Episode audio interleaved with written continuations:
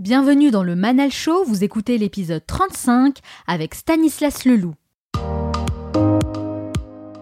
Je m'appelle Manal, je suis entrepreneur et speaker et je vous retrouve chaque semaine dans cette émission pour partager avec vous tous les enseignements qui m'ont aidé à évoluer et que j'aurais aimé connaître il y a 10 ou 15 ans.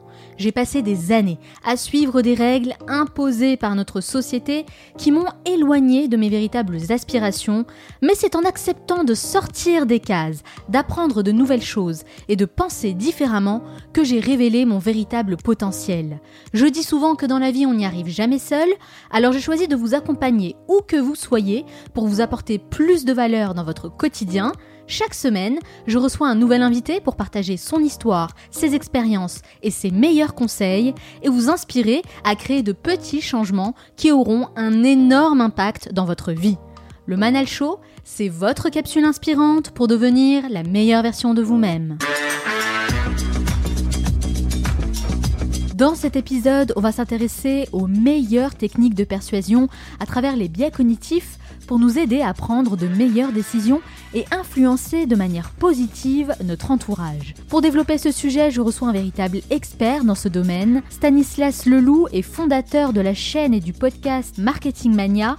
Il est guidé par des valeurs et un professionnalisme qui font sa réputation. Il va nous parler de son parcours, partager ses connaissances et nous donner des conseils très concrets que nous allons tous pouvoir appliquer. Dans la troisième partie, je reçois notre talentueuse chroniqueuse, Myriam, que vous avez été nombreux à solliciter. Enfin, je terminerai cette émission en vous donnant mes meilleurs conseils pour développer votre force de persuasion et devenir plus influent. Et n'oubliez pas, certains veulent que ça arrive, d'autres aimeraient que ça arrive, et quelques-uns font que ça arrive. Cette émission dure 50 minutes et pas une de plus, alors soyez attentifs et faites partie de ceux qui font que ça arrive. Passez à l'action. Comment attirer l'attention de quelqu'un et avoir une réelle influence sur lui? C'est un vaste sujet et je vais partager quelques éléments de réponse dans cet épisode pour mieux comprendre le comportement humain et avoir les bons outils de persuasion. Alors attention, bien sûr, l'objectif n'est pas de manipuler les gens, mais plutôt de connaître les biais psychologiques et voir comment nous pouvons les utiliser pour influencer de la bonne manière en gardant toujours une éthique et des valeurs. Il existe de nombreuses situations dans la vie de tous les jours où on aimerait être plus persuasif avec notre famille, nos amis ou même nos enfants. Maîtriser les bons outils de persuasion peut également aider dans le cadre professionnel, face à un recruteur lors d'un entretien d'embauche ou une réunion avec des investisseurs, des situations importantes où vous pourrez désormais faire toute la différence. En vrai, on a tous besoin à un moment donné de convaincre quelqu'un en faisant appel à ses sentiments, c'est ça la définition même du mot persuasion. Robert Cialdini, psychologue américain, a longuement travaillé sur ce sujet et a partagé ses enseignements dans un livre devenu une référence, Influence et manipulation. Pour étudier la psychologie de la persuasion, il a passé trois ans à s'introduire incognito dans des groupes reconnus comme maîtres dans l'art de persuader, à savoir les vendeurs d'automobiles, les démarcheurs en porte-à-porte, les entreprises de télémarketing ou encore les associations caritatives.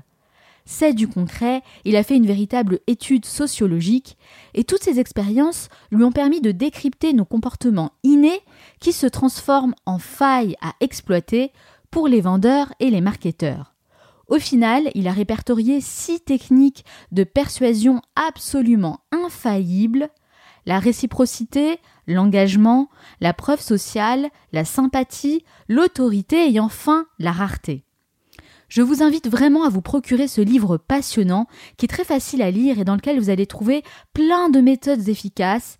Certains disent même que c'est un véritable manuel de défense contre la manipulation. Comme d'habitude, je vous mets la référence dans l'article qui accompagne cet épisode et dans ma bibliothèque en ligne sur le site lemanalshow.com. Ce qu'il faut retenir, c'est qu'il faut absolument comprendre ce qui se passe dans le cerveau humain pour être capable d'identifier les points forts et les points faibles et d'en faire une véritable force dans votre argumentation. Sachez que l'être humain n'est pas du tout rationnel. Nous avons tous notre propre interprétation des choses selon notre environnement, nos croyances, nos valeurs, bref, un tas de facteurs à prendre en considération. Donc si on ne fait pas appel à la partie rationnelle de notre cerveau, vous imaginez bien que ce sont nos émotions qui prennent le dessus. Ça a été démontré par la science, mais aussi par les plus grands marketeurs qui, eux, savent très bien nous manipuler et exploiter nos vulnérabilités psychologiques pour arriver à leur fin. Le marketing est souvent perçu, à tort, comme quelque chose de négatif, alors que c'est en réalité très utile pour faire passer un message, une idée, vendre un produit, un service, ou tout simplement exercer une influence nécessaire pour rassembler des gens autour d'un seul et même projet. C'est pourquoi j'ai choisi d'inviter un véritable expert dans ce domaine, un grand passionné qui parle de marketing éthique à travers sa chaîne YouTube et son podcast, Marketing Mania. Stanislas Leloup va partager son parcours et ses meilleures techniques de persuasion. Ce sera dans la deuxième partie de l'émission. Restez avec moi.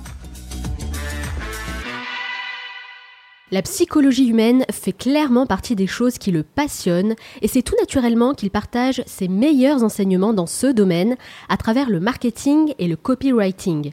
Il a plusieurs cordes à son arc, entrepreneur, podcasteur et youtubeur, il est devenu une référence en marketing sur le web avec sa chaîne Marketing Mania qui cumule plus de 5 millions de vues. Son succès est majoritairement dû à la qualité de ses contenus. Il parle souvent d'éthique et de valeurs en prenant soin d'apporter un maximum d'expertise dans chacune de ses apparitions. Et loin des clichés que l'on pourrait se faire de l'infopreneur, du haut de ses 26 ans, il a réussi à se construire une vie en accord avec ses aspirations. En tant que vrai digital nomade, il est actuellement en Thaïlande où il pilote tous ses projets à distance. Et c'est en duplex de Bangkok qu'il va répondre à mes questions. Stanislas Leloup, bonjour. Bonjour Manal, merci de m'inviter. Merci d'avoir répondu à mon invitation. J'allais presque dire bienvenue sur le podcast par force d'habitude. Par force d'habitude. Bienvenue dans mon podcast cette fois-ci. Alors Stan, pourquoi? Pourquoi vous faites ce que vous faites aujourd'hui? Je dirais qu'il y a deux éléments. Le premier, c'est que personnellement, j'ai une curiosité sur la psychologie humaine. Moi, j'ai fait une école de commerce et je me souviens que quand j'ai dit à mes profs que j'allais faire école de commerce, ils me regardaient un peu de travers. Et je me souviens notamment parce que ça m'a énormément marqué euh, de ma prof d'anglais qui m'avait dit en terminale quand j'ai dit je vais faire école de commerce, elle m'avait regardé, elle m'a fait c'est bizarre parce que je te vois pas essayer de convaincre quelqu'un. Parce que j'étais un élève extrêmement réservé, je participais pas en classe, donc du coup elle me voyait pas comme une personne qui allait essayer de convaincre les autres. Et euh, au fil du temps, je me suis aperçu que euh, si on veut faire quoi que ce soit dans la, dans la vie, à l'origine j'étais plutôt un matheux, il fallait euh, pouvoir convaincre les autres, il fallait pouvoir communiquer de manière efficace, il fallait pouvoir inspirer. Et en fait, moi, ce que je voulais faire quand j'étais enfant, j'étais un peu dans, dans tout ce qui était heroic fantasy, je voulais écrire des livres. Et euh, cet intérêt que j'ai trouvé au fil du temps sur la psychologie humaine et cette idée que j'avais envie d'écrire et de créer des choses, s'est marié en fait dans le business que je fais aujourd'hui. Alors, on va juste faire quand même un petit flashback sur votre parcours. Vous l'avez dit, vous avez fait une école de commerce, l'ESSEC. Alors, pourquoi avoir fait ce choix? L'école de commerce, pour moi, c'était un choix par défaut. Euh, un jour, euh, mon voisin faisait sa communion ou quelque chose comme ça. je me rends euh, à la communion et il y a un oncle ou un, membre de la famille du coup du voisin qui était qui avait fait une école de commerce, alors il avait dû faire l'ESCP ou autre et qui du coup avait passé sa carrière à voyager et maintenant il était banquier ou quelque chose comme ça en Norvège. Et je me suis dit, oh, c'est génial, il, a pu voyager, il a pu faire plein de choses. Euh, et il m'a expliqué un peu les études qu'il a fait. Et je me suis dit que c'était intéressant et que euh, c'était une direction dans laquelle je pouvais euh, me voir aller. Notamment parce que. C'est ce qui vous a donné envie bah, À l'origine, j'avais toujours eu envie, moi, de, de voyager. en fait, ma, ma première passion, c'était que je voulais écrire des livres. Et on m'a expliqué assez vite qu'écrire des livres, c'était pas un vrai métier et qu'il fallait un vrai métier. Donc, école de commerce, l'avantage, c'est que ça vous donne un vrai métier. Et en plus, il y avait ce côté, euh, vous allez pouvoir voyager, etc. Moi, j'avais toujours eu cette idée, peut-être que euh, je voulais retourner dans une industrie créative. Donc, si vous ne pouvez pas écrire des livres, peut-être que vous pouvez, euh, grâce à l'école de commerce, rebondir sur vos pattes et travailler, par exemple, dans le jeu vidéo. C'est un truc qui m'aurait intéressé à l'époque. Donc, je me suis dit que ça ouvrait pas mal de portes à ce niveau-là. Donc vous dites que c'est un choix par défaut. Alors en réalité, votre véritable rêve quand vous étiez enfant, c'était d'écrire des livres, d'être auteur. Euh, totalement, ouais. Euh, c'était euh, les choses. Et d'ailleurs, quand j'étais enfant, j'écrivais des livres. Alors malheureusement, je dirais que j'avais pas une stratégie qui était extrêmement bien optimisée. C'est-à-dire que à l'âge de 13-14 ans, je me disais que j'allais écrire des livres, mais au lieu d'écrire des petites histoires courtes, la plupart du temps, j'essayais de me lancer euh, dans le, le, prochain Harry Potter, c'est-à-dire que je planifiais des séries en huit volumes euh, qui, du coup, n'aboutissaient pas. Vous de grandes ambitions. Voilà, et qui n'aboutissaient pas. Il y a des histoires plus courtes qui ont abouti, mais euh, grosso modo, j'avais pas une stratégie extrêmement pragmatique à l'époque de comment développer cette compétence-là. Mais j'avais ce plaisir à écrire et je passais quand même pas mal de temps sur mon ordinateur ou même à l'époque sur des feuilles de papier. C'est des trucs que j'ai toujours des des, des 50, 60 pages manuscrites euh, qui vous posent un univers d'un mec qui va essayer de euh, détrôner un empire maléfique. Et c'était ma, c'était ma, ma, vraie, ma vraie première passion. Euh, voilà. Après, école de commerce a la flexibilité de pouvoir aller dans beaucoup de directions. Alors concrètement, qu'avez-vous appris durant ces années en école de commerce? En fait, les gens me posent souvent cette question en supposant que tout ce que je j'explique aujourd'hui en matière de marketing, je l'ai appris en école de commerce, euh, ce qui est en fait pas du tout le cas. Il faut savoir que ces écoles de commerce sont là pour vous former à travailler dans certaines grandes entreprises. Dans l'école où j'ai été, qui est sec, il y a des gros débouchés chez L'Oréal notamment. Ou alors si vous voulez travailler dans, ou dans le luxe, il y a, il y a pas mal de, choses comme ça. Donc en revanche, si vous voulez faire du euh, vendre des produits sur Internet, créer des sites, monter une, boîte, euh, euh, vous n'allez pas vraiment y trouver des conseils qui sont applicables. C'est exactement la raison pour laquelle je vous pose cette question, justement, pour savoir ce que vous avez appris. Je dirais qu'il y, y, a deux grandes choses que j'ai appris en école de commerce. la première, c'est que ça m'a permis d'interagir avec des gens de différentes cultures. Euh, notamment, ça m'a permis pas mal de pratiquer mon anglais. La deuxième chose très concrète que j'ai appris, euh, que j'ai apprise là-bas, c'est euh, on avait d'excellents cours de négociation. C'est les meilleurs cours qu'on a eus, c'est des cours de négociation et euh, apprendre comment euh, gérer des situations. essentiellement, la manière dont ça fonctionne et la raison pour laquelle moi ça m'a autant intéressé, c'est que c'était un des seuls cours qui n'était pas théorique, c'était un cours qui était presque entièrement pratique. Mais mis à part euh, ce cours que, qui était plutôt pratique, vous dites vous-même que vous n'avez pas forcément appris à l'école ce qui vous permet aujourd'hui de vivre, hein, le marketing pur et dur que vous enseignez, notamment à travers euh, les différents médias que vous avez. Donc avec le recul, est-ce que vous pensez que vos études vous ont réellement servi? Ou au contraire, si c'était à refaire, eh bien, vous referiez les choses d'une autre manière, d'une manière différente? C'est clair que si c'était à refaire, je prendrais un chemin différent.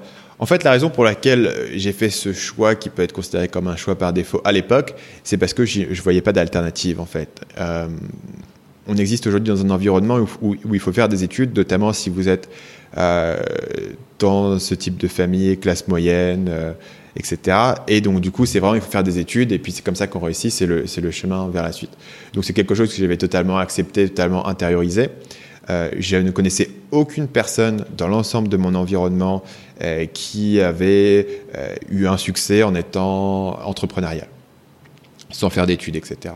Donc il n'y avait pas de, il y avait pas de mhm. modèle qui existait pour ça. Euh, j'avais pas, j'avais pas du tout conscience que ce que ce milieu existait, qu'il existait des blogs sur le sujet, qu'il existait des livres sur le sujet, etc. Donc j'ai fait ce choix parce que c'était le entre guillemets moins pire, même si c'est pas une formulation grammatiquement correcte, c'était le meilleur choix qui était disponible entre des alternatives où j'étais pas particulièrement extrêmement enthousiaste d'aller dans cette direction. Du coup, ma question c'est si dans votre entourage il n'y avait pas forcément de modèle d'entrepreneur, comment vous avez connu l'entrepreneuriat? Donc il faut, il faut avancer un petit peu euh, dans le temps au moment où je suis entré. Donc du coup, entre-temps, j'ai fait prépa. Et si euh, je devais dire qu'il y a une chose mhm. que euh, je regrette pas d'avoir fait paradoxalement, c'était la, la prépa la prépa qui a été un moment qui était extrêmement difficile pour moi d'un point de vue personnel. Euh, je, je, pense que euh, en première année, j'ai dû au moins trois ou quatre fois être au moment où je me dis c'est bon, j'arrête. Euh, il y a un taux de, de, de perte, un taux de, de gens qui disparaissent du jour au lendemain en prépa en première année qui est assez incroyable. Il y a une sorte de sélection en fait qui est faite. Hein. Il y a une sélection qui est faite même bien avant le concours en fait, où beaucoup de gens vont être soit euh, cassés par les profs, où on leur dit à longueur de journée, vous êtes nuls, vous n'y arriverez jamais, pourquoi est-ce que vous êtes là, pourquoi est-ce que vous êtes là. Au bout d'un moment, quelqu'un qui a 18, euh, 19 ans et qui à longueur de journée se fait dire par ses profs, qui sont son seul référent d'autorité, qu'il va jamais y arriver, au final, il commence par, euh, par, y croire et donc du coup, il disparaît et en général, ils sont réorientés vers la fac ou, ou, d'autres. Euh, c'est en tout cas une drôle de pédagogie et de façon d'éduquer, si j'ose dire. Mais en tout cas, vous, c'est en, en, faisant cette prépa que vous avez découvert le, le monde de l'entrepreneuriat. J'ai découvert après. En faisant cette prépa, j'ai découvert deux choses. D'abord, j'ai découvert que j'avais une capacité euh, de travail et de supporter la douleur que je n'avais jamais imaginée. Vous devez être dans les 300 meilleurs de France pour pouvoir intégrer HEC par exemple. Donc du coup, tout, d'un coup, la, pression euh, par le simple fait de la concurrence est là. ça, c'est la première chose. La deuxième chose, c'est que euh, en prépa, j'ai été à l'encontre directe des instructions de mes professeurs. Euh, j'ai été de nombreuses fois envoyé chez le proviseur pour, qu'il m'explique que ce que je faisais c'était absolument n'importe quoi et que ma stratégie de préparation de concours n'avait aucun sens et était scandaleuse. je vais expliquer assez, clairement ce que c'est. C'est qu'en fait vous avez différentes matières que vous allez étudier. Vous avez la philo, la culture générale, les maths, les langues. J'ai fait l'hypothèse que euh, j'allais intégrer sur les maths et les langues parce que c'est les matières où vous avez le plus haut retour sur investissement. C'est-à-dire que vous travaillez les maths pendant une heure, vous allez devenir meilleur en maths. Vous faites un exercice pendant une heure et vous le faites trois fois d'affilée, vous allez devenir plus, vite plus rapide dans cet exercice. Versus vous étudiez pendant une heure la philo, est-ce que ça va vraiment vous aider à améliorer votre note de 12 à 13 c'est incertain. Disons qu'il y a des matières qui étaient beaucoup plus euh, fiables en matière de retour sur investissement et j'avais estimé que c'était les maths et les langues et je m'étais concentré sur ces matières à l'exclusion de presque tout le reste. Mais vous aviez cette, euh, cette envie quand même de vous rebeller en quelque sorte, de casser les codes, de sortir des cases qu'on vous avait imposées mais vous avez quand même décidé de faire l'école de commerce par la suite. Ça vous a pas donné envie de faire autre chose, de vous lancer dans l'entrepreneuriat directement? Pas directement. Après être rentré en école de commerce, pour le coup, vous avez un, gros euh, levé de pression c'est-à-dire que vous avez passé deux ans à travailler énormément en prépa. Tout d'un coup, euh, première année d'école de commerce, le niveau baisse de 3 à 4 crans, c'est-à-dire que vous allez avoir des cours qui sont assez basiques, vous allez avoir euh, moins d'heures et euh, il y a beaucoup de temps pour faire autre chose. J'ai utilisé moi ce temps notamment pour lire des livres et de fil en aiguille, je suis arrivé sur des livres comme La semaine de 4 heures de Tim Ferriss, il y a un bouquin qui s'appelle Millionnaire Fastlane de MG de Marco. Euh, je suis tombé sur un mhm. monsieur qui m'a totalement explosé l'esprit, qui s'appelle Gary Albert, qui est un copywriter américain, euh, notamment euh, des années 80. C'est à ce moment-là que vous saviez que vous alliez vous lancer dans l'entrepreneuriat. C'est à partir de ce moment-là que je me suis dit que si seulement je pouvais construire un site internet, générer quelques milliers d'euros par mois, d'un coup, ça me donnait une grande flexibilité dans ma vie de me dire que peut-être que j'ai pas besoin de prendre le stage euh, dans une boîte d'audit et que peut-être que je peux aller faire mon truc de mon côté. Euh, un peu plus tard de ça, il s'est ajouté un deuxième paramètre pour moi qui est le paramètre euh, du voyage. J'ai découvert notamment un podcast qui s'appelle le Tropical MBA, qui est un podcast américain, et, j'ai découvert que eux avaient fait le calcul de se dire, ben pendant que vous allez, vous allez monter votre business pendant vos premières années, les années où vous n'avez pas encore beaucoup d'argent, vous devez réinvestir un maximum d'argent dans le développement de l'entreprise, euh, ça peut être intéressant d'essayer de diminuer votre coût de la vie et euh, de vous déplacer dans différents pays. À l'origine, Tim Ferriss a fait cette proposition notamment avec l'Amérique latine et euh, dans les années qui se sont suivies, il s'est développé toute une communauté d'entrepreneurs en Asie notamment, euh, on parle mhm. ici euh, notamment la Thaïlande. Donc en Thaïlande, c'est Chiang Mai qui est dans le nord de la Thaïlande, c'est Bangkok. au Vietnam, c'est Ho Chi Minh Ville. Euh, Bali est une destination populaire. On a les Philippines qui sont aussi populaires et qui vous permettent de vivre confortablement, d'avoir une excellente météo toute l'année, de vivre pour moins cher et de vous concentrer à plein temps sur votre entreprise. C'est intéressant. Hein et c'est pour ça que vous, vous avez choisi de vous expatrier en Asie? C'est pour ça. Au tout départ, euh, je pense que la première fois que je suis arrivé à Ho Chi Minh Ville, je devais générer en bénéfice quelque chose comme 1000 euros, 1200 euros par mois. Donc 1000 euros, 1200 euros par mois pour vivre à Paris, par exemple, c'est un peu court, on va dire. C'est compliqué. Pour, euh, pour vivre à Ho Chi Minh, c'est pas le luxe, mais euh, vous avez votre appartement, vous pouvez manger à l'extérieur, euh, vous pouvez avoir votre scooter, vous pouvez avoir vos amis, vous pouvez avoir tout ce dont vous avez besoin. C'est très intéressant ce que vous dites, euh, Stan, parce que les gens pensent souvent qu'il faut rester dans la ville où ils sont pour travailler ou lancer un business, alors qu'aujourd'hui on constate qu'il y a plusieurs opportunités et solutions qui se présentent à nous, qui sont extrêmement intéressantes. Il suffit simplement de sortir de sa zone de confort et d'essayer d'explorer autre chose. Effectivement. Euh, pour donner aux gens une, idée assez simple, c'est-à-dire que pendant un moment, j'ai travaillé tout seul dans ma chambre d'étudiant et, euh, et, dans mes stages à essayer de développer mon, premier business. Et euh, j'étais arrivé à ce niveau-là de 1000, 1200 euros par mois. Et en arrivant à Ho Chi Minh, il me, semble qu'en deux ou trois mois, j'avais déjà triplé les bénéfices que je réalisais en fait. Et c'était dû ah notamment au fait que bah, je passais dans un environnement où j'étais un peu tout seul dans mon coin, où en fait tous mes amis à l'époque, c'était des gens qui étaient notamment étudiants en école de commerce. Donc la principale pression sociale qu'on avait à l'extérieur, c'était de, sortir, d'aller à des soirées, de faire des choses. Où en général, j'y allais pas parce que j'essayais de travailler, mais il y avait, il y avait, il y avait cette dynamique que ce que je faisais, c'était un peu bizarre et c'était pas, il y avait pas trop de potentiel et personne n'y croyait vraiment. Et tout d'un coup, vous déplacez ce même individu dans un environnement où non seulement il n'y a pas vraiment de distraction, parce que si vous débarquez au Vietnam et vous prenez votre chambre, vous pouvez vraiment tout optimiser, de votre nourriture à votre lessive, etc., pour ne pas avoir trop de choses à gérer en dehors du fait de devoir travailler. Et en plus, tout votre environnement social devient des gens qui sont dans la même dynamique que vous, en train de monter des business, qui peuvent vous en parler toute la journée. Vous avez un niveau d'énergie qui va exploser, vous avez un niveau d'inspiration qui va augmenter, et vous allez avoir de nouvelles idées qui vont venir. Donc on peut dire que le fait d'avoir changé d'environnement concrètement pour vous, eh bien ça vous a rendu beaucoup plus productif. Ça m'a rendu largement plus productif. Ça a aussi changé ma mentalité en termes de ce que je pouvais en attendre. Alors moi j'aimerais savoir Stan, quel était votre premier business? Parce que vous en avez parlé brièvement, celui qui vous a généré 1200 euh, euros par mois. Alors quel était votre premier business en tant qu'entrepreneur? Premier business en tant qu'entrepreneur, c'est un site qui s'appelle séductionacademy.fr dont euh, la promesse était, et toujours d'ailleurs il existe toujours, euh, d'aider les hommes qui sont timides à pouvoir parler aux femmes qui les intéressent. Ah, c'est étonnant, je, je n'aurais pas, euh, je n'aurais pas imaginé en fait ce genre de, de domaine, de, secteur d'activité au départ. Ça surprend parfois les gens. En fait, le constat que j'ai fait à l'époque, c'est que euh, il y a des grands besoins humains euh, qui vont être des bons endroits où monter un business. Et notamment, ce qu'on dit souvent, c'est euh, apprenez aux gens comment gagner plus d'argent, euh, comment améliorer leur santé ou comment mieux réussir dans leur vie amoureuse. Et du, coup, là, vous êtes vraiment intéressé à ce qu'on appelle donc la psychologie humaine hein, pour savoir un peu ce qui se passe dans le mindset, dans quel est l'état d'esprit de la personne pour pouvoir l'aider concrètement. Et ensuite, vous vous êtes lancé dans le marketing, notamment avec votre chaîne YouTube qui s'appelle Marketing Mania et qui regroupe plus de 5 millions de vues aujourd'hui en l'espace de seulement deux ans. Hein, donc c'est une très belle performance. Personnellement, moi, c'est par ce biais que je vous ai connu et j'aimerais d'ailleurs profiter de cette entrevue pour vous féliciter pour le contenu de qualité que vous partagez euh, très régulièrement. Alors comment on passe de la séduction au marketing? Donc très simplement, euh, le site de séduction, ça m'a pris quand même un certain temps pour le découvrir, ça m'a pris un certain temps pour trouver ce positionnement, ça m'a pris un certain temps pour trouver les produits qui fonctionnaient.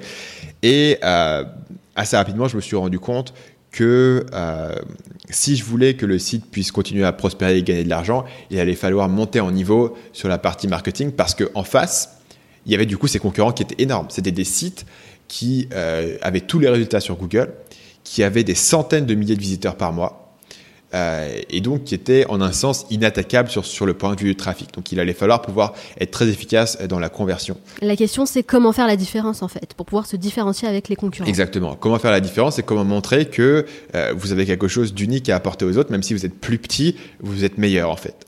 Et euh, ça, il ne suffit pas de pouvoir le, de le dire et de pouvoir l'être. Il faut aussi pouvoir le montrer, pouvoir capter l'attention des gens et pouvoir euh, capter leurs émotions et leur expliquer ce que vous faites. Donc là, euh, on arrive à l'intérêt du copywriting et c'est comme ça que je me suis intéressé au copywriting.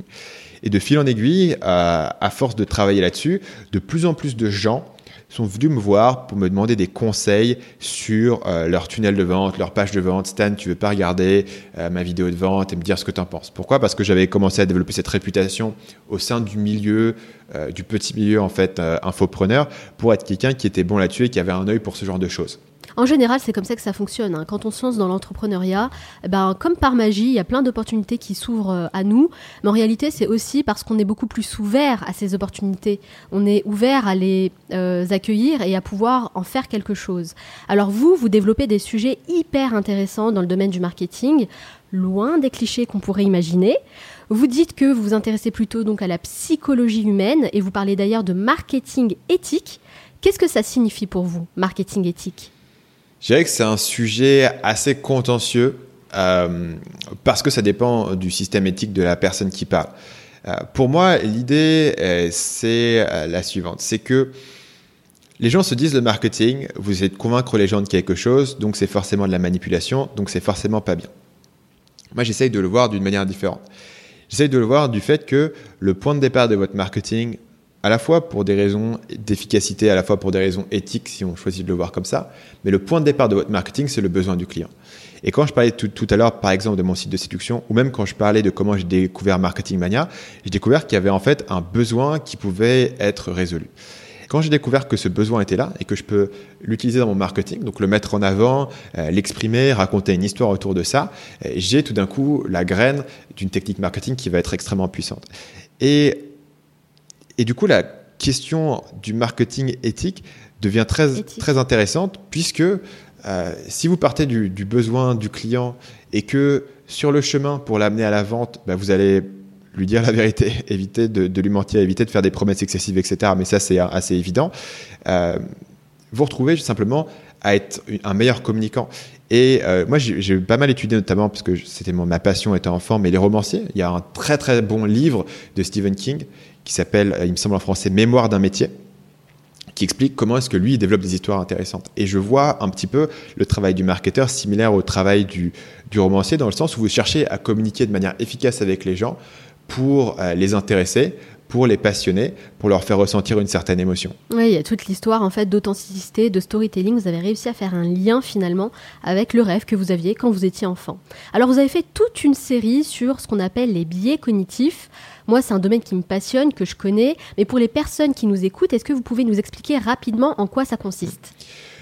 L'idée est la suivante, c'est que l'être humain a évolué euh, tout au long des, des, époques, depuis une période où on était essentiellement, on vivait dans une tribu et on était des chasseurs-cueilleurs. Et euh, si on regarde la manière dont l'évolution fonctionne, euh, notre euh, système génétique n'a pas énormément changé depuis cette époque. Donc il y a eu, il y a eu des modifications qui sont, qui sont très limitées, mais essentiellement nous avons le patrimoine génétique d'un chasseur-cueilleur qui a évolué d'un point de vue social, mais pas génétique. Donc on a tous l'impression d'être rationnel et de prendre nos décisions de manière objective par rapport aux paramètres qui sont disponibles, mais en réalité, on est un espèce de singe qui est dans une situation un peu inattendue. Et donc, du coup, on a tout un tas de, euh, d'erreurs de jugement ou de, ou de systèmes de pensée qui nous permettent de prendre des décisions qui sont parfois euh, des bonnes décisions, parfois des décisions qui sont moins bonnes, mais qui vont biaiser la manière dont on perçoit le monde. Donc des exemples très simples de ça, c'est par exemple la preuve sociale. Si vous voyez que beaucoup de gens font quelque chose, beaucoup de gens mangent à ce restaurant, vous en déduisez que ce restaurant est probablement un bon restaurant. C'est un biais cognitif parce que euh, c'est pas vraiment une bonne preuve, mais c'est un biais cognitif qui est la plupart du temps utile. La plupart du temps, si le restaurant est, est bourré de monde à toute heure de la journée, c'est probablement que c'est un bon restaurant. Maintenant, euh, il y a tout un tas de, de, ces biais cognitifs qui vont faire que vous allez percevoir le monde de certaine manière et en déduire des choses de manière prévisible et que tous les êtres humains sont mmh. équipés de ces biais cognitifs parce que c'est comme ça qu'on a, qu'on a évolué. Et l'idée, c'est que bah, si vous voulez communiquer de manière efficace, c'est utile de comprendre quels sont ces biais cognitifs et de comment est-ce que vous pouvez les utiliser euh, à votre avantage ou non pour pouvoir communiquer. Un, autre exemple, puisqu'on a parlé de storytelling, c'est euh, l'idée de biais narratif. Donc le biais narratif, c'est l'idée que les êtres humains euh, aiment voir un système d'information et en déduire une histoire. Donc il y, a, plusieurs exemples de ça. Un exemple qui est marrant, c'est les théories du complot. Les théories du complot, si on n'est pas dans la théorie du complot, donc vous avez un ensemble d'éléments de points de données qui vont être là et le, le, théoriste du complot va y voir une histoire. Il va dire ok là il y a un indice tel mec était connecté à la mafia et on voit tel gars qui avait parlé à tel mec donc du coup c'est la CIA qui a tué euh, Kennedy. Et donc, il va se construire une histoire basée sur plusieurs points de données. Et en fait, il y a un biais cognitif pour l'être humain à identifier des points de données et à en déduire une histoire. On voit ce qu'on a envie de voir, hein, finalement, clairement, c'est ça. On voit ce qu'on a envie de voir en réalité. On pense prendre des décisions objectives, alors que pas du tout. En fait, nos décisions sont souvent irrationnelles. Alors, comment les marketeurs utilisent les biais cognitifs pour réussir à nous influencer? Il y, a énormément, de manières différentes. La preuve sociale que j'ai mentionnée, c'est quelque chose d'assez euh, fréquent. Moi-même, je l'utilise. Euh, dès que je dis, voilà, j'ai 130 000 abonnés sur YouTube, tout d'un coup, immédiatement, euh, la, conclusion que je dis pas, mais qui est sous-entendue, c'est de dire, bah, voilà, si 130 000 personnes suivent ce mec, c'est qu'il doit savoir de quoi il parle. Ça, c'en est un. Il y en a un autre qui est aussi très utilisé, c'est l'urgence. On sait que les êtres humains ont plus de douleurs à perdre quelque chose qu'à gagner cette chose. C'est-à-dire que les gens feront plus d'efforts pour éviter de perdre 100 euros que pour gagner 100 euros. C'est intéressant parce que d'un point de vue mathématique, si vous aviez un acteur parfaitement rationnel, une machine, il ferait le même effort pour gagner 100 euros ou pour éviter de perdre 100 euros parce que dans les deux cas, la valeur est 100 euros. Mais les humains ont une peur de la perte. Et la peur de la perte se situe dans plein de choses. Par exemple, il y a la fameuse technique euh, du chiot de dire si vous voulez convaincre quelqu'un qui est un peu réticent euh, d'acheter un petit chien, ce que vous faites, c'est que vous lui donnez le petit chien, vous dites écoute, bah, je moi je t'oblige pas à acheter le chien, hein. je sais que c'est une grande décision dans la vie. Bah, commence par le ramener à la maison, le garder pendant trois jours, me le montrer un peu aux enfants, et puis dans trois jours, tu me dis si, si tu as toujours envie de garder le chien ou pas, et puis on en discute. C'est comme les produits qu'on peut tester pendant une semaine et retourner si ça nous correspond Exactement. Et la personne qui a pris son chien et qui l'a amené, et, qui pendant trois jours s'est occupée du chien, lui a donné à manger, l'a emmené faire la promenade, euh, ses enfants ont joué avec le chien, ses enfants sont attachés, et d'un coup vous allez lui retirer le chien, alors qu'il y a trois jours, il était vraiment, il hésitait, il était pas sûr. Maintenant, ok, vous n'allez pas lui prendre son chien, quoi, jamais de la vie. Euh, donc il y a cette idée que les gens ont, la peur de la perte, et ça c'est quelque chose qui peut être euh, très utilisé en marketing. Euh, ou vous donnez quelque chose, au lieu d'essayer de, convaincre quelqu'un de payer pour quelque chose, vous lui, vous lui, demandez de payer pour ne pas perdre ce à quoi il s'est déjà habitué. Et ça, ça peut se traduire dans plein de manières. Par exemple, la peur de la perte. C'est quelque chose qui a un acronyme anglais qui est assez utile, FOMO pour Fear of Missing Out, donc la peur de perdre quelque chose, de perdre une opportunité. Et c'est quand on vous dit, euh, voilà, vous avez une opportunité, mais c'est ouvert que pendant une semaine et au bout d'une semaine, ça va partir. Donc il faut agir rapidement pour passer à l'action. C'est bien sûr les promos à temps limité, euh, c'est les bonus qui, disparaissent, c'est les, les préventes, c'est les éditions spéciales, etc. Donc méfiez-vous des produits à tester gratuitement pendant une semaine. Bah, disons que soit il faut s'en méfier, soit il faut être conscient euh, qu'on a un biais euh, dans ce domaine. Un autre exemple intéressant de ça, c'est l'effet qui est parfois appelé l'effet IKEA. Euh, c'est que quand vous avez acheté un meuble IKEA et que vous avez fait l'effort de le construire, vous allez être plus attaché à ce meuble. Et donc il y a tout un tas d'expériences psychologiques assez amusantes qui démontrent cet effet-là, où par exemple vous allez demander à quelqu'un euh, de fabriquer un petit puzzle par exemple, et ensuite vous allez lui dire est-ce que euh, combien est-ce que vous êtes prêt à payer pour garder ce puzzle? Et bien sûr, les gens sont prêts à payer pour garder le puzzle qu'ils ont construit, mais pas prêts du tout à payer pour euh, garder pour le puzzle que quelqu'un d'autre a créé, parce qu'ils ont ils ont un attachement qui est qui est fait par l'effort qu'ils ont mis dedans. C'est très intéressant en tout cas d'avoir ces différents exemples hein, de biais cognitifs pour qu'on se rende bien compte de la manière dont on est, entre guillemets, influencé hein, par tout ce qui nous entoure. Mais vous avez également traité un sujet que moi je trouve très très intéressant, parce que j'en regarde beaucoup, ce sont les conférences TED.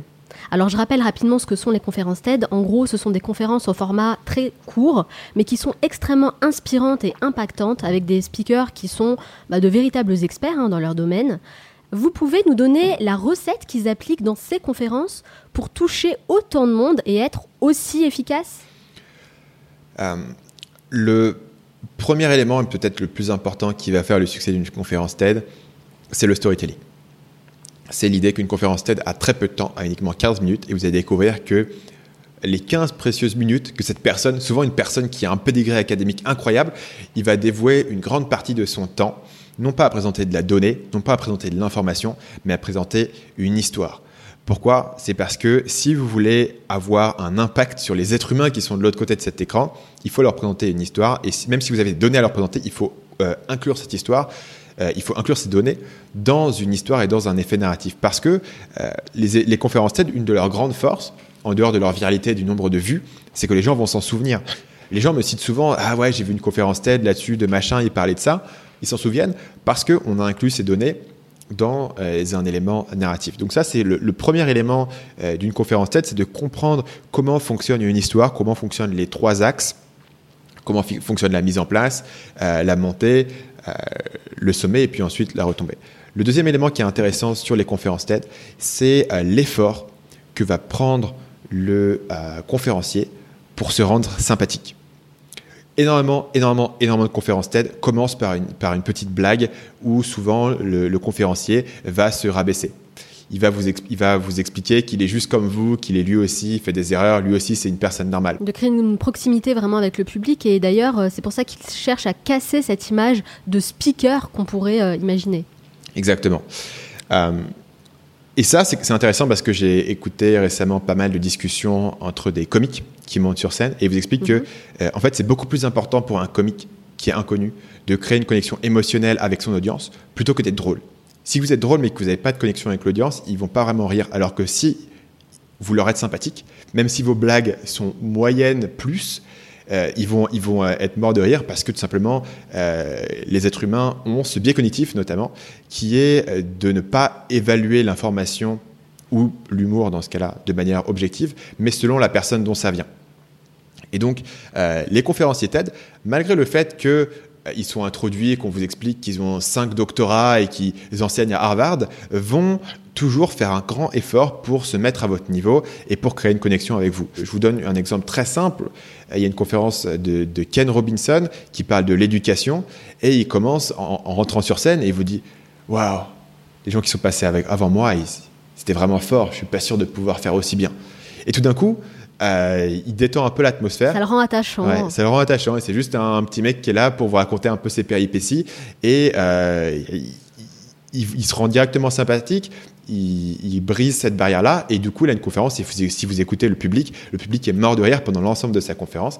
Et euh, c'est quelque chose qui est extrêmement mémorable. Donc, trois ingrédients connexion avec le public, storytelling, très important hein, de raconter une histoire. Tout le monde aime les bonnes histoires.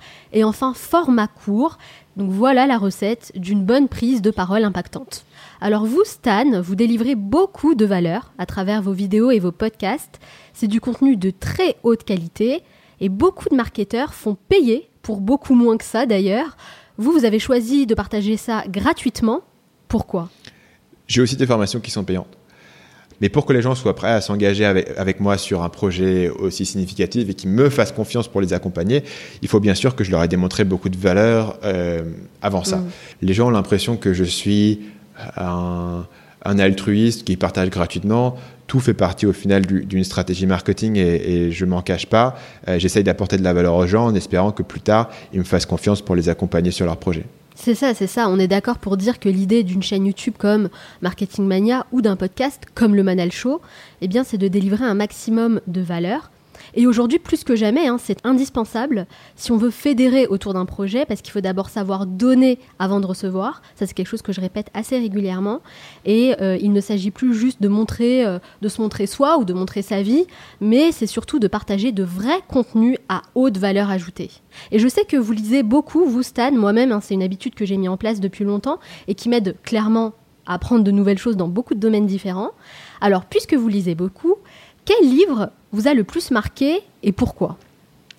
Je pense que le livre le plus important, c'est vraiment Influence et Manipulation de Robert Cialdini. J'en ai, mentionné plusieurs fois ma série de podcasts sur le sujet. C'est un livre que j'ai beaucoup euh, recommandé. Euh, Influence et Manipulation, c'est le langage commun euh, du marketeur, c'est le langage commun de la persuasion. Robert Cialdini présente six piliers euh, majeurs euh, de l'influence et de la persuasion. Et il vous donne essentiellement les, grands blocs, donc les grands Lego qui vont permettre de construire derrière une stratégie et de comprendre euh, ce qui fonctionne ou non chez les gens pour persuader. la semaine de 4 heures, bien sûr, bah, c'est beaucoup, beaucoup cité, mais ça reste un, livre qui est assez fondamental, qui, a eu un gros impact sur moi. je, peux en citer d'autres qui sont aussi assez moins souvent cité. Par exemple, il y a un livre qui s'appelle Save the Cat, qui est un livre sur l'écriture de scénario et l'écriture de films et sur le storytelling. Euh, sur le storytelling, je vais aussi euh, rementionner, parce que c'est un, bouquin qui m'a extrêmement influencé, euh, Mémoire d'un métier de Stephen King, mhm. qui à la fois a cet aspect de biographie et à la fois a cet aspect de vous expliquer la discipline quotidienne de Stephen King, un des auteurs les plus productifs et les plus prolifiques euh, du XXe siècle essentiellement, qui a énormément écrit euh, et qui a écrit beaucoup de, livres iconiques. Comment est-ce qu'il travaille Le fait qu'il travaille tous les jours, à heure fixe, euh, le fait que être un écrivain, c'est un vrai travail et que si vous voulez être productif, il faut le voir comme un vrai travail. Il ne faut pas attendre que l'inspiration vous vienne sur ce sujet, et il faut m'arrêter quand vous en avez eu assez, mais il y a un bouquin qui s'appelle War of Art, la guerre de l'art de Steven Pressfield, qui reprend la même idée, qui vous parle de ce concept de résistance, qui vous parle que tout créatif a la résistance qui va essayer euh, de le bloquer et de et du fait que vous ne pouvez pas attendre l'inspiration et que vous devez confronter directement cette résistance. Alors, on va s'arrêter sur ces quatre euh, recommandations qui sont déjà très très intéressantes. Hein. Influence et manipulation, Save the Cat, Mémoire d'un métier et War of Art. quatre livres que vous recommandez à tous les, toutes les personnes qui nous écoutent. Ouais. Merci beaucoup Stanislas d'avoir répondu à toutes mes questions, mais ce n'est pas totalement fini. À la fin de chaque interview, je pose une série de questions rafales. Il faut répondre le plus spontanément possible, hein, sans trop réfléchir. Il n'y a aucun piège. Le but, c'est de mieux vous connaître. Ça dure 1 minute 30. Est-ce que vous êtes prêts? Je suis prêt. C'est parti. Quelle est la première chose que vous faites en vous levant le matin? Je check euh, mon flux RSS sur Feedly. Quelle est la personne que vous admirez le plus Gary Vaynerchuk. Quel est le dernier livre que vous avez lu Euh, le bouquin sur JP Morgan qui s'appelle House of Morgan. Quelle est votre plus grande peur Être pauvre. Qu'est-ce qui vous manque le plus de la France Le fromage. Est-ce qui vous manque le moins Euh, le métro. Quel animal vous représente le mieux La tortue. Quelle application utilisez-vous le plus Euh, YouTube. Quel est l'endroit où vous aimez aller pour vous ressourcer? Bonne question. Euh, le canapé. Quel est votre film ou documentaire préféré? Fight Club, je pense. En tant que digital nomade, quelle est la prochaine destination pour vous? C'est euh, Chiang Mai au nord de la Thaïlande. Quelle est la mauvaise habitude dont vous aimeriez vous débarrasser? Euh, regardez YouTube quand je suis censé faire une pause de 5 minutes parce qu'elle dure jamais 5 minutes. Quelle est la chose à laquelle vous croyez et que les autres considèrent comme une folie Bonne question. Je dirais que euh, d'un point de vue très simple, c'était euh, cette idée qu'on pouvait créer un business sur Internet. Si vous disposiez de 100 euros et pas un euro de plus, dans quoi les investiriez-vous? Je pense que je les économiserais parce que si je disposais de 100 euros, j'ai une grande peur de manquer et donc je, je- je les garderai et je les garderai de côté. Euh, si je devais les dépenser, euh, il est clair que le meilleur retour sur investissement que j'ai eu dans ma vie, ça a été les livres. Pour vous, quelle personne incarne le mieux le mot réussite? En ce moment, je suis beaucoup un monsieur qui s'appelle Ramit Sethi, euh, qui est extrêmement inspirant pour moi sur la manière dont il gère son entreprise. Quel est le meilleur conseil que l'on vous ait donné? Concentre-toi sur tes forces et évite de passer du temps sur tes faiblesses. Si vous pouviez inviter la personne que vous voulez à votre table pour un déjeuner, n'importe qui, hein, sans limite, qui choisiriez-vous? Je pense que je rêverais de discuter avec Tim Ferriss. Quelle est la dernière chose que vous faites avant de dormir? Euh, je lis parce que sinon je n'arrive pas à dormir. Merci beaucoup Stanislas Leloup d'avoir répondu à toutes mes questions et d'avoir partagé vos précieux conseils. Alors si on veut en savoir davantage sur vous et sur ce que vous faites, où peut-on vous retrouver? Le meilleur endroit, c'est d'aller sur marketingmania.fr. Il y aura le lien vers mes guides. Il y aura aussi le lien vers la chaîne YouTube et vers le podcast. marketingmania.fr évidemment, je vais partager également la référence sur notre site lemanalshow.com et je vous recommande fortement la chaîne YouTube Marketing Mania. C'est par ce biais que je vous ai découvert Stan et euh, je vous recommande vraiment cette chaîne parce qu'il y a énormément de contenus à haute valeur ajoutée qui vont vous aider à mieux comprendre la psychologie humaine. Merci encore Stan, je vous souhaite beaucoup de succès dans tous vos futurs projets. Merci pour l'invitation. Salut Myriam Salut Manal Alors comment ça va Myriam? Super bien, ravi d'être là. Mon petit doigt m'a dit que tu avais passé de bonnes vacances en Andalousie. D'excellentes vacances en Andalousie. Ça va, ça t'a plu? Génial. Et pas trop difficile le retour? Un peu, mais bon, faut bien se remettre dans le bain. Ça va, t'es avec la team du Manal Show, donc ça va bien se passer normalement. Ouais, ouais, ouais. Génial. Alors toi, Myriam, chaque semaine, tu décryptes une vidéo pour en tirer de précieux enseignements qu'on va tous pouvoir appliquer. De quoi vas-tu nous parler aujourd'hui? Eh bien, aujourd'hui, je vais vous parler de stress. Alors, je sais que vous vous dites, oula, on commence avec euh, la rentrée avec un sujet qui fait pas forcément très plaisir, mais vous allez voir, je vais vous apprendre avec Kelly McGonial à mieux gérer votre stress pour en tirer le meilleur parti. Alors, le stress, on en parle partout, au travail, euh, le stress à l'école, le stress au foyer. Voilà, c'est un sujet euh, prédominant aujourd'hui. D'ailleurs, il faut savoir qu'en France, 24% des salariés déclarent être dans un état d'hyperstress au travail, c'est-à-dire un état de stress dangereux pour la santé. Alors, la psychologue et auteure du livre The Upside Down of Stress, Why Stress is Good for You and How to Get Good at It, Kenny McGonial, Waouh, très bon anglais, eh, Myriam. t'as vu ça, on donne tout pour le Manal Show. Euh, a décidé de prendre le problème à l'envers et de nous prouver que le stress n'est pas notre ennemi. D'accord, alors si le stress n'est pas notre ennemi, pourquoi il a tant d'effets négatifs sur nous? Eh bien, tout simplement parce que nous avons une vision négative de cet état naturel. Tout est une question de point de vue. Une étude américaine a d'ailleurs démontré que seules les personnes convaincues que le stress était mauvais pour la santé avaient de véritables euh, chances d'en mourir. Alors, cette croyance aux États-Unis tue plus que le sida et le cancer de la peau. Ah oui, quand même. Voilà. Donc, en gros, si vous voulez, le stress a une sorte d'effet placebo inversé sur nous. Mais alors dis-moi Myriam, c'est quels sont les, justement les effets positifs du stress? Alors premier effet positif, alors comme vous le savez tous, le stress génère de l'adrénaline et l'adrénaline est un neurotransmetteur qui nous pousse à l'action. D'ailleurs, la plupart du temps, enfin certaines personnes travaillent mieux sous pression justement grâce à l'adrénaline. Euh, voilà, un peu comme moi euh, qui aime procrastiner et du coup écrire, euh, faire ces trucs un peu au dernier moment. D'ailleurs, j'ai écrit cette chronique hier à 4h du matin et c'est pour ça qu'elle est aussi bonne, n'est-ce pas Manal? C'est pas vrai. 4h du matin Ouais, t'exagères un petit peu là quand même. Bon, j'ai un peu forcé, mais laisse-moi vendre du rêve aux auditeurs. Super Myriam. Alors, il faut aussi savoir que les symptômes du stress eux-mêmes sont de très bons signaux. Le rythme cardiaque pardon, qui s'accélère, le fait que vous soyez en sueur, eh bien, ces phénomènes prouvent, démontrent que votre corps se prépare à relever un challenge de taille. Et à part, euh, hormis l'adrénaline, est-ce que le stress libère d'autres hormones bénéfiques pour nous? Complètement Manal. D'ailleurs, il libère une hormone en particulier qui vous permet de vous sentir mieux, mais aussi vous rend plus sociable. Est-ce que tu vois de quelle hormone je veux parler, Manal? Euh, L'ocytocine? Exactement. tu m'as volé la Alors là, vraiment, euh, non, je dois dire la vérité quand même. Hein. Je l'ai sous les yeux. Hein. je dis la vérité aux auditeurs. Je l'ai pas sorti comme ça de ma tête, de mon chapeau. Donc voilà. Ok, donc c'est l'ocytocine. Du coup, voilà, l'ocytocine qui est aussi appelée l'hormone du bonheur ou du câlin. Alors, c'est un, aussi un neurotransmetteur qui vous incite à intensifier vos interactions, à rechercher un contact physique et renforce même votre empathie et votre volonté d'aider. L'ocytocine vous pousse donc à rechercher de l'aide, à exprimer vos émotions et vous rend plus sensible pardon, à la détresse des autres. Du coup, vous vous montrez quelque part plus solidaire. Cerise sur le gâteau, l'ocytocine protège votre système cardiovasculaire contre, je vous laisse deviner, ou les effets négatifs du stress. C'est ça, c'est bien la preuve que la nature est vraiment bien faite, n'est-ce pas Donc en gros, dites-vous que les effets négatifs du stress ne sont pas inévitables et qu'il peut être bon par moment d'être soumis à un peu de tension. Bon, je ne vous dis pas d'arriver euh, tous les matins euh, comme Rocky arrive sur son ring de boxe, prêt à tout défoncer. Euh, mais le tout, c'est avant tout d'apprendre à mieux gérer son stress pour en tirer le meilleur. Vous finirez par comprendre que même en état de tension, votre corps vous donne toutes les armes nécessaires pour surmonter ce qui vous angoisse. Bien sûr, moi je dirais même que le stress bien contrôlé, c'est un bon stress. Je connais personne aujourd'hui qui va se lancer dans un projet hyper important pour lui, le jour le plus important de sa vie, sans stress, sans tension, c'est normal.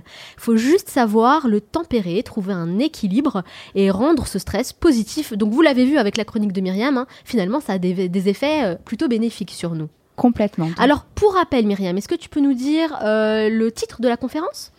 Alors, Why Stress is Your Friend? Why Stress is Your Friend? J'aime bien le titre, c'est sympa. Alors, de la psychologue américaine Kelly McGonial. C'est ça. Bien sûr, on va mettre la référence euh, de la vidéo sur le site lemanalshow.com que je vous invite fortement à aller regarder pour compléter cette chronique. Merci beaucoup, Myriam. Merci à toi, Manal. J'espère que tu n'étais pas trop stressée. Non, ça va. ça va, très bien. On te retrouve la semaine prochaine pour une nouvelle chronique. Avec plaisir. Nous arrivons à la fin de cette émission, mais avant de vous quitter, je vais partager mes 4 meilleurs conseils pour vous aider à développer votre force de persuasion et influencer de manière positive. Conseil numéro 1, bien connaître la personne avec qui vous communiquez, c'est-à-dire connaître sa vision, ses valeurs et surtout ses besoins. C'est ce qui va vous permettre d'avoir une idée globale du profil que vous avez en face de vous. Et de cette manière, vous allez pouvoir communiquer en étant plus efficace et intéresser votre interlocuteur. Donc l'idée, c'est de récolter un maximum d'informations sur la personne que vous cherchez à persuader, et c'est un conseil qui vaut autant dans le domaine personnel que professionnel. Conseil numéro 2, raconter une histoire. Tout le monde aime les histoires, c'est la meilleure façon de faire passer une émotion. Mon invité Stanislas Leloup utilise lui-même ce concept pour chacune de ses vidéos et le schéma basique à suivre est plutôt simple. Il faut imaginer trois parties avec un début, un milieu et une fin. Gardez bien à l'esprit qu'une histoire est plus convaincante et beaucoup plus mémorable. Conseil numéro 3, utilisez le biais cognitif de l'urgence. Concrètement, ça veut dire créer une situation d'urgence. Il y a d'ailleurs un mot spécial pour désigner ce phénomène, FOMO, Fears of Missing Out. Ça désigne concrètement la peur de perdre une opportunité. Parce que oui, les humains ont peur de la perte, on préfère utiliser notre énergie pour éviter de perdre 100 euros plutôt que d'accepter de perdre 100 euros. Donc plus vous créez cette situation d'urgence, plus vous poussez l'autre à prendre une décision rapidement de peur de perdre une opportunité. Conseil numéro 4, créer une connexion émotionnelle. C'est la technique utilisée par les speakers lors des conférences TED. Ils partagent tous quelque chose de personnel, une expérience ou une anecdote pour se mettre au niveau de leur audience et devenir attachant aux yeux du public. Donc à votre tour, n'hésitez pas à partager quelque chose de personnel dans votre discours pour tisser un lien et susciter de l'émotion. J'espère vraiment que cet épisode vous a plu. Moi, j'ai trouvé cette thématique passionnante. Et si vous pensez que cela peut intéresser quelqu'un, n'hésitez pas à partager ce podcast avec les personnes de votre entourage. N'oubliez pas également de me laisser 5 étoiles sur Apple Podcast ou un avis positif sur votre plateforme préférée comme Spotify, Stitcher ou Podcast Addict. Ça n'a l'air de rien comme ça, mais c'est vraiment ce qui m'aide le plus à faire connaître cette émission, alors je compte sur vous. Et si vous souhaitez recevoir toutes les références citées dans cet épisode, mes conseils et mes meilleures recommandations, vous n'avez qu'une seule chose à faire, vous abonner à ma newsletter sur le manalshow.com. On se retrouve la semaine prochaine pour un nouvel épisode. D'ici là, on reste en contact sur Facebook et Instagram. Ciao